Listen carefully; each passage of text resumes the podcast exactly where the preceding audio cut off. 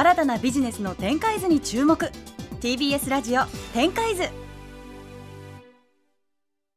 TBS ラジオ展開図今日注目するのはこちらです。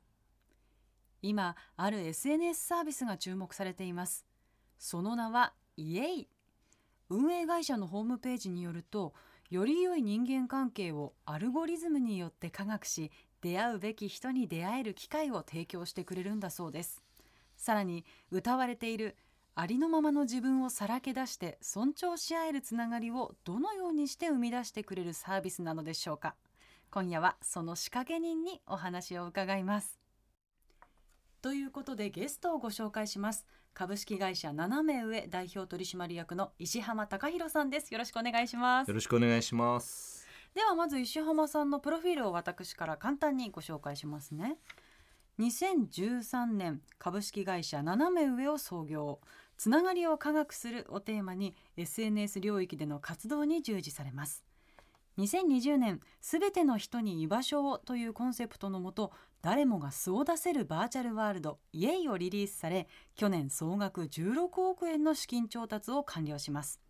また国内最大級の暗号資産取引所ビットフライヤーとともにトークンと NFT でイエイのサービス上に経済圏を構築するという挑戦をされながら Web3 時代の新しい居場所を生み出し日本のソーシャルの民主化を目指していらっしゃいます。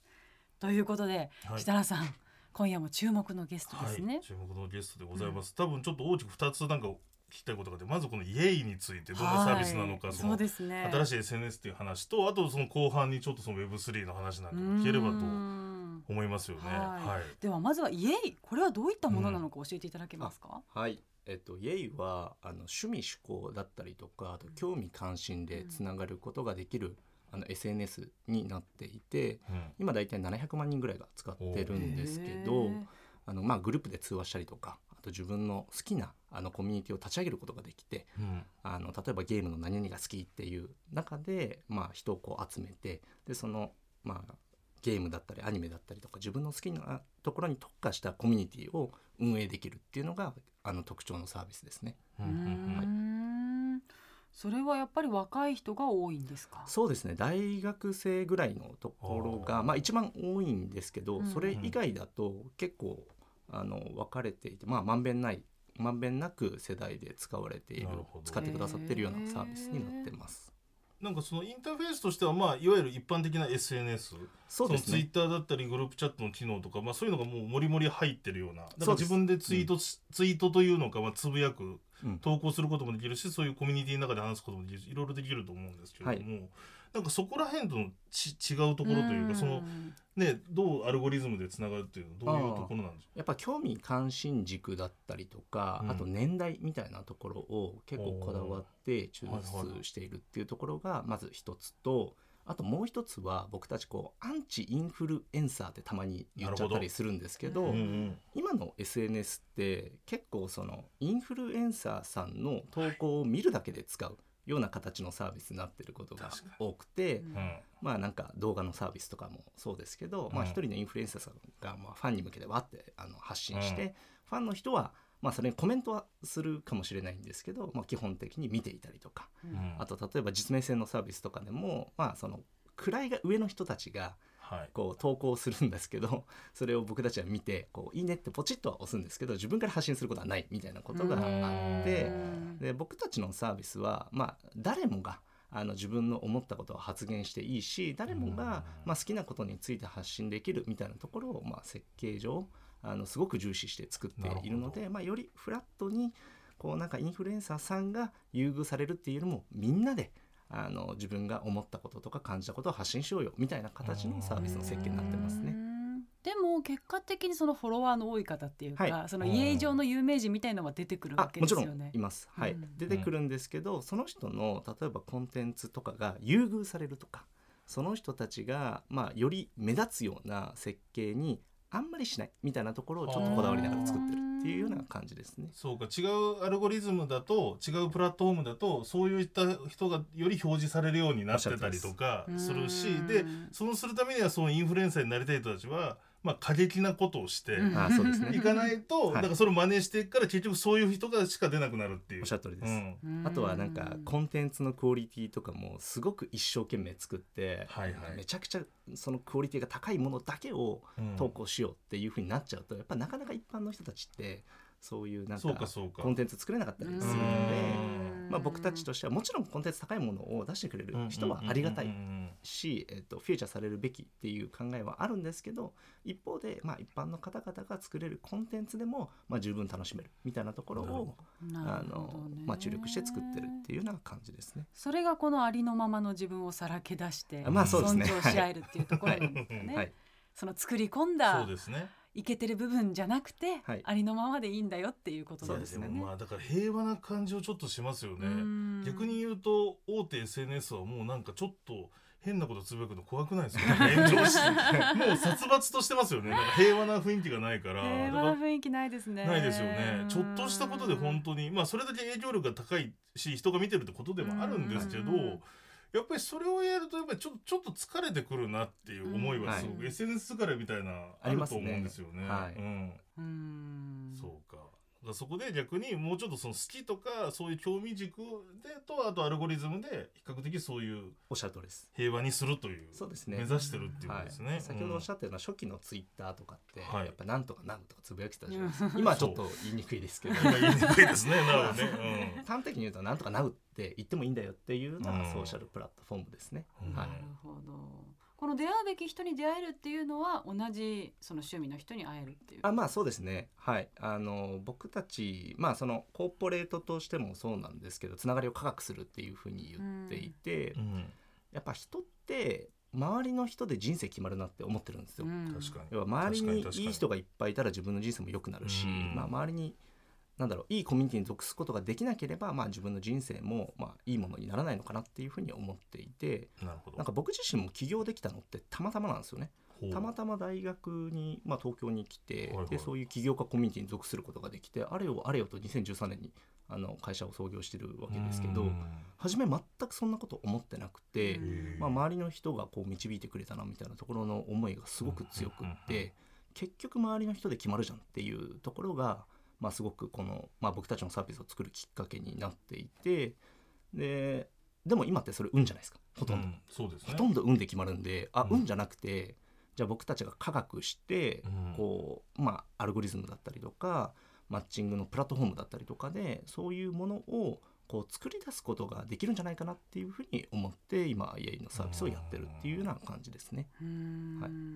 これそもそもこういうものを作ろうと思ったきっかけは何だったんですか？まあでもやっぱりそのさっきのまあなんだろう人のつながりとかコミュニティがこう人生において一番重要だなって思った時にやっぱり一番重要なことからまあ問題解決したりとかまあ、世の中にインパクトを残せることからややりたいなっていうふうに思っていたので、あのまあ、この領域っていうのを選んでいるっていうところはあるかなと思ってて、まあ、あとはうん。僕大学生のところにあの創業したんですけど、まあ、当時やっぱり SNS って一番かっこいい。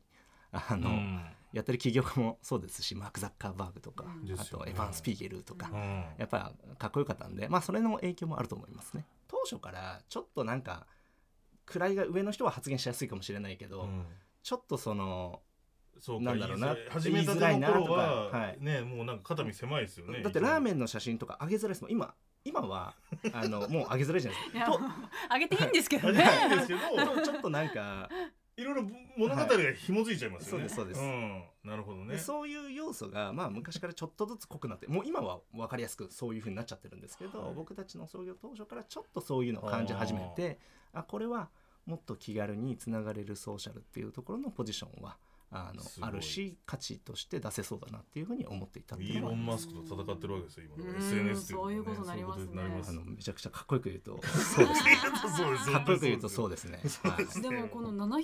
人もユーザーが集まったっていうのはどうしてだと思いますか？あでもやっぱり同じようなあの感覚を持ってる人たちって世の中にいっぱいいると思っていて、うん。まああの皆さんもうんうんって聞いてくださったんで、そうですよね。あの多分あのご理解いただけてると思うんですけど、やっぱりそういうニーズっていうのがあって、まあ、そこで口コミでわーって広がったっていうところが一番大きいかなとは思ってますね。うん。はいなるほどなるほど、はい。うん、でちょっとお伺いしてるのがそこでさらにここから Web3 の要素を取り入れていくっていうそうですね。なんでそもそもその、はい、まあいわゆるその SNS って Web2、はい、今までの双方現在の双方向のインターネットというところに、はい、このブロックチェーンとか仮想通貨みたいな、はい、まあ、なかなかこれつなげるの難しいんじゃないかと思われるところを取り入れることを考えたのかをちょっとお伺いしたいんですけど。はい。まあその SNS みたいなところの本質を結構いろいろ考えた時に、はいはい。はい、このサービスって何で成り立ってるかっていうとやっぱりユーザーさんがいるから、うん、でユーザーさんがより良いコミュニティを作ろうとしているから、まあ、僕たち存在できるんだなっていうふうに思っていた時に、うん、だとしたらイェイが、えっと、作り出す、えっと、報酬の、えっと、分配、まあ、報酬自体を受け取る権利もあると思うし、イェイ自体の方向性を決める時にあのまあそのトークンっていうのを持つんですけど、はいはい、トークンを持ってじゃあイェイの次の機能こうしようっていう権利あるなっていうふうに思っていて、うんうんうん、一番大切なのがユーザーさんなんでユーザーさんがそれを持つっていうのは当たり前だなっていうのはちょっと自分の中で思っていて今まではそうじゃなかったじゃないですか、うん、会社がそれを決めてユーザーさんがついてくるみたいな方式だったんですけど、うん、まあ、SNS っていう性質上もそうだしあのこういう形の、まあ、あり方のサービスってあっていいよねっていうふうに思った時に、うん、やっぱ Web3 の考え方っていうのがバチッとはまったっていうところが大きいかなっていうふうに思ってますね。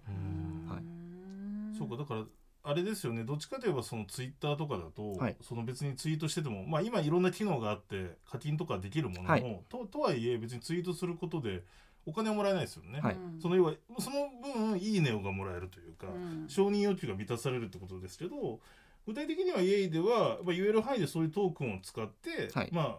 ああの使ってる人がもっとこう楽しくなるようにするってことですか、ね、おっしゃってコミュニティの貢献に合わせて、はいはい、まあ、トークンとしての報酬をもらえるようにするっていうところがあるのであれば、まあ、よりこう今までやってくださってることに関して還元できる仕組みっていうのが整うんじゃないかなっていうふうに思っていて、まあ、いわゆる今の SNS もそれこそそのインフルエンサー系のサービスとかだと、はい、あのまあ、視聴者数に合わせてこう広告費の分配がもらえたりとか、あとはお店紹介するとインフルエンサーもらえたりっていうのはある,、あるんですけど、はいはい、とはいえやっぱり一部なんですよね。そう人気の人しかねあそうですそうです。来ないですもんね、はい、いわゆる、うん、それをまあより広く、えーと、正しくコミュニティ貢献の指標っていうのを測った上で、えーとまあ、分配あのリバードがもらえるっていうような仕組み自体はあの SNS にとってぴったりななんじゃないかなっていうふうに思っていて、まあ、そこの部分が始まりのきっかけですね。まあ、他にももちろん会社として意思決定しているので、はいはい、いろんな深い理由はあるんですけど、まあ、一番そのパッとまあそうだよねっていうところでいくと、うんうん、その SNS の本質みたいなところはやっぱりユーザーさんが全てででユーザーさんが、えっと、欲しい機能を決めるべきだし、うんうん、ユーザーさんが作り出してるのでこの経済圏自体、うん、ユーザーさんが分配を受けるべきだしっていうところから来てますね。なるほどね。これ記事などで紹介されていた IEO、はい、これについて教えていただけますか、うんはい、えっと、IEO っていうのはそのまあトークンを、えーとまあ、僕たちのそのアプリの中に導入をして、まあ、コミュニティ貢献によってそれがもらえるよっていう形。でそれを、まあ、売却することによって日本円に変えたりとかあとドルに変えたりとか、まあ、そういったことができるようになるっていうことを今構想しているんですけど、うん、この IEO っていうのは最初のトークンを売り出すイベントですね。うん、で昔はあの ICO っていうのがあっ、えっと、誰もがトークンを販売できたんですよ。今はあの審査が必要でうん、でまあ、ライセンス持ってるところと組んでトークンの販売を行うっていうことが、うん、あの唯一認められた方法になっていて、うん、まあ、僕たちはそれをやるっていうような感じですね。なんで、まあ、あのトークンを一番最初にこう投資家の皆さんに持っていただくイベントでも昔よりも審査とかがきっちりされて、あのまあいろいろ体制整った上でライセンスを持ってる人と組まないとできないよっていうところが、まあ、昔と違う点だなっていうふうには思ってます。そうなんですよ。だからある意味そのなんでしょうねブロックチェーンの企業って、まあ、これもいろんな形あるんですけど、うん、株式で新調達して何かやるというよりはそのサービスで循環する通貨となるトークンを事前に売ることを資金調達にして開発に回すとかができるんですよね。でそれでさっきのまあ詐欺とかも含めていろんなことがあったんですが今日本だとこの IEO っていう Initial Exchange Offering っていう、はい。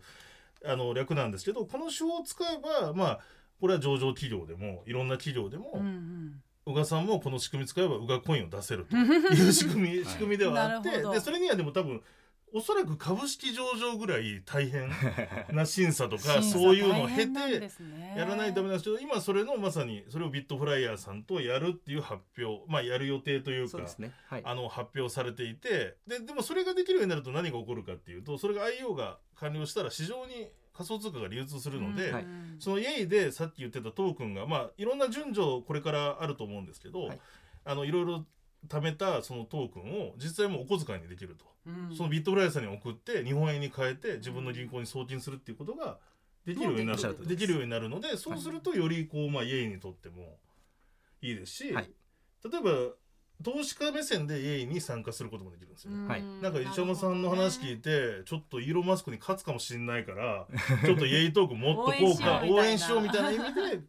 それも全然あの日本居住者でもできるようになるっていうのがそのまあ IO でトークンをその上場させる意味みたいなところなんで、はい。うん、なるほど。そうなんですよ。さてお時間も迫ってきておりますので最後にイエイと石浜さんの今後の展開を教えてください。ありがとうございます。えっと僕たち2027年ぐらいにマスアダプションするっていうふうに、えっとまあ、いろんな